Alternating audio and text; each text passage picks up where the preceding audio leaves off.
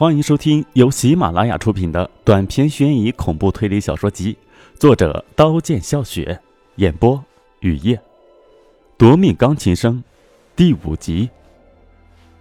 夜晚，李婷在惨白的月光下走出学校，在学校对面的网吧上网，点开天伦大学的 BBS。离第一次打开这个论坛已经过去半年，这半年里有人死亡，有生命诞生，世事无常。论坛增加了许多会员，在恐怖栏里没有找到半年前浏览的恐怖照片。李婷要放弃时，手机来了信息：“你想看你曾经看到的照片吗？按我告诉你的步骤做，不要一分钟，你的心愿就能实现。”发信息的手机号是陌生的，对方却熟悉自己的一切。李婷内心挣扎，最终答应对方，注册成会员，把自己的照片传到恐怖照片栏里。果然，曾经看过的恐怖照片显示了。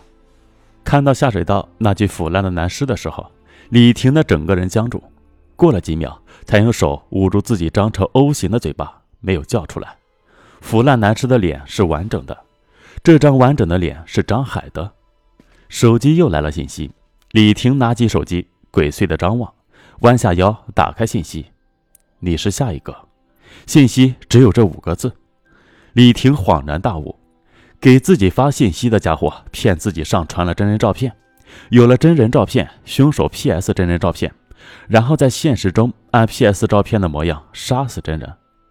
先是马娟，再是张海，他们的死亡方式和照片上的一模一样。恐怖栏里的照片还有几张，那几张照片的主人李婷不曾见过，或许他们早已经死了。李婷有种浑身被脱光。暴露在全体师生面前的感受，身体起了鸡皮疙瘩。回头看，看见一个面目黝黑的中年男人，身穿西服，袖口处露出闪光的刀锋，正盯着自己。看见自己看他，没有丝毫慌张的转身离开网吧。李婷下机，趁人多的时候出去，回到宿舍才发现自己的手机掉在网吧，再找肯定被上网的人捡走了。在床上气喘呼呼，室友用怪异的眼神看着他，特别是陈露露，又是陈露露。李婷因为恐惧抓狂了，跳上陈露露的床，揪住陈露露的长发，和陈露露厮打在一起，用坚硬的指甲划破陈露露的脸。这场架以陈露露完败收局，完败的陈露露满腹委屈的在床上抽泣，室友安慰陈露露，谴责李婷。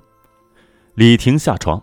从衣柜里拿出镜子照，脸完好无损。陈露露抽泣着说：“你知道我第一次看见你为什么会害怕？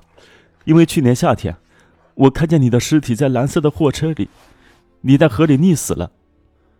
去年夏天，李婷根本就没有在河里游泳。陈露露看见的尸体只是和李婷很像。陈露露把她害怕李婷的原因说出来，李婷也释怀了。”李婷把刚才在网吧的遭遇告诉给室友，这一回没有人不相信，因为他每一回离奇的遭遇都能够梦魇成真。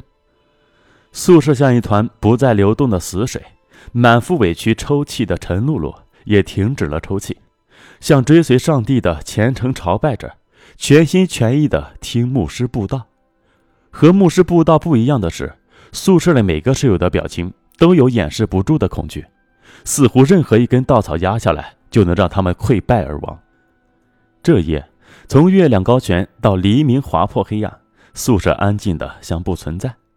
黎明划破黑暗，室友起床，如昨夜沉默。你是下一个，他们知道，他们谁都可能是下一个。马娟死后，他们感觉到黑暗的力量，一个人时会随时被黑暗吞噬。上课时，每个人都心不在焉的听。在心里计算着下课的时间，下课后又没有方向的逛荡。四零四宿舍被封了，室友分到不同的宿舍。临别时，陈露露微笑着看着李婷，她曾苍白的脸上也有了苹果红，黑眉毛，大眼睛，笑起来像月亮。李婷已经喜欢上陈露露，我们还是好姐妹哦。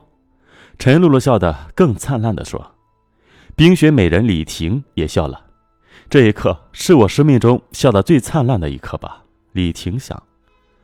搬出四零四宿舍，每个人都没有了恐惧，每个人都笑得像春天的花。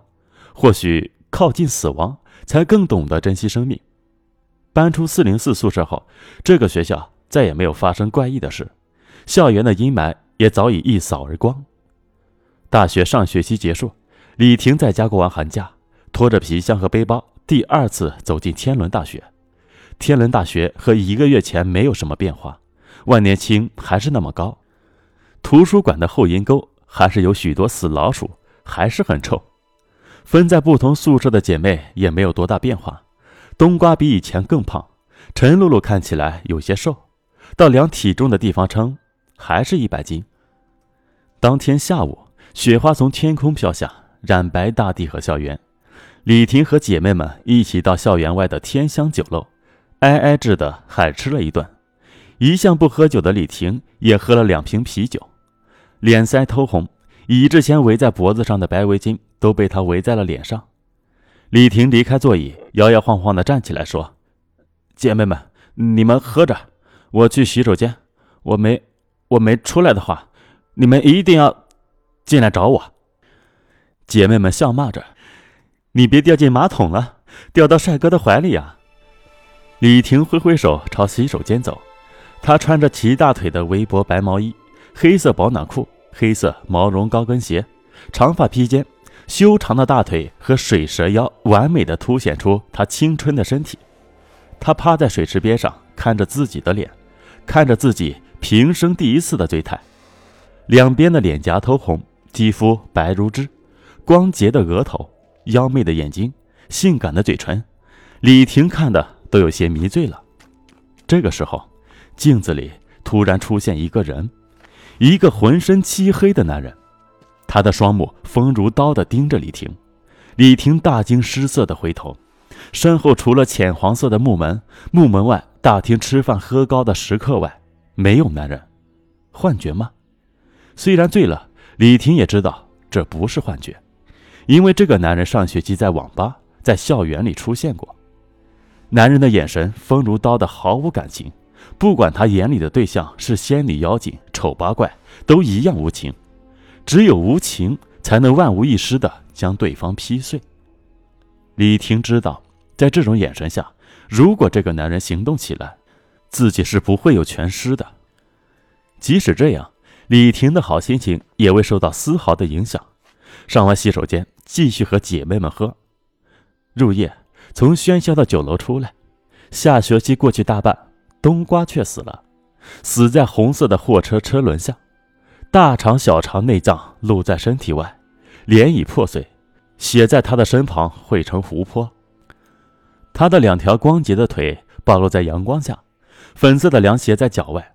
他正值青春年华，却夭折了。逃跑的肇事司机被警察抓捕归案。货车司机的话让李婷心里的恐惧无所遁形。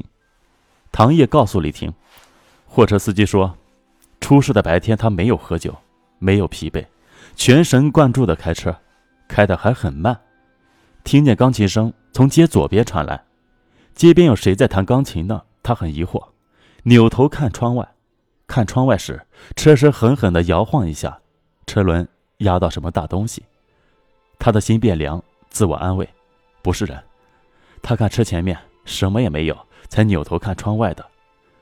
他下了车，看见左前车轮下压着一个血肉模糊的女孩。吓坏了，看四周没人，慌张的上车退车，挂倒轰隆一声向前冲去，逃到省外。又是钢琴声杀人。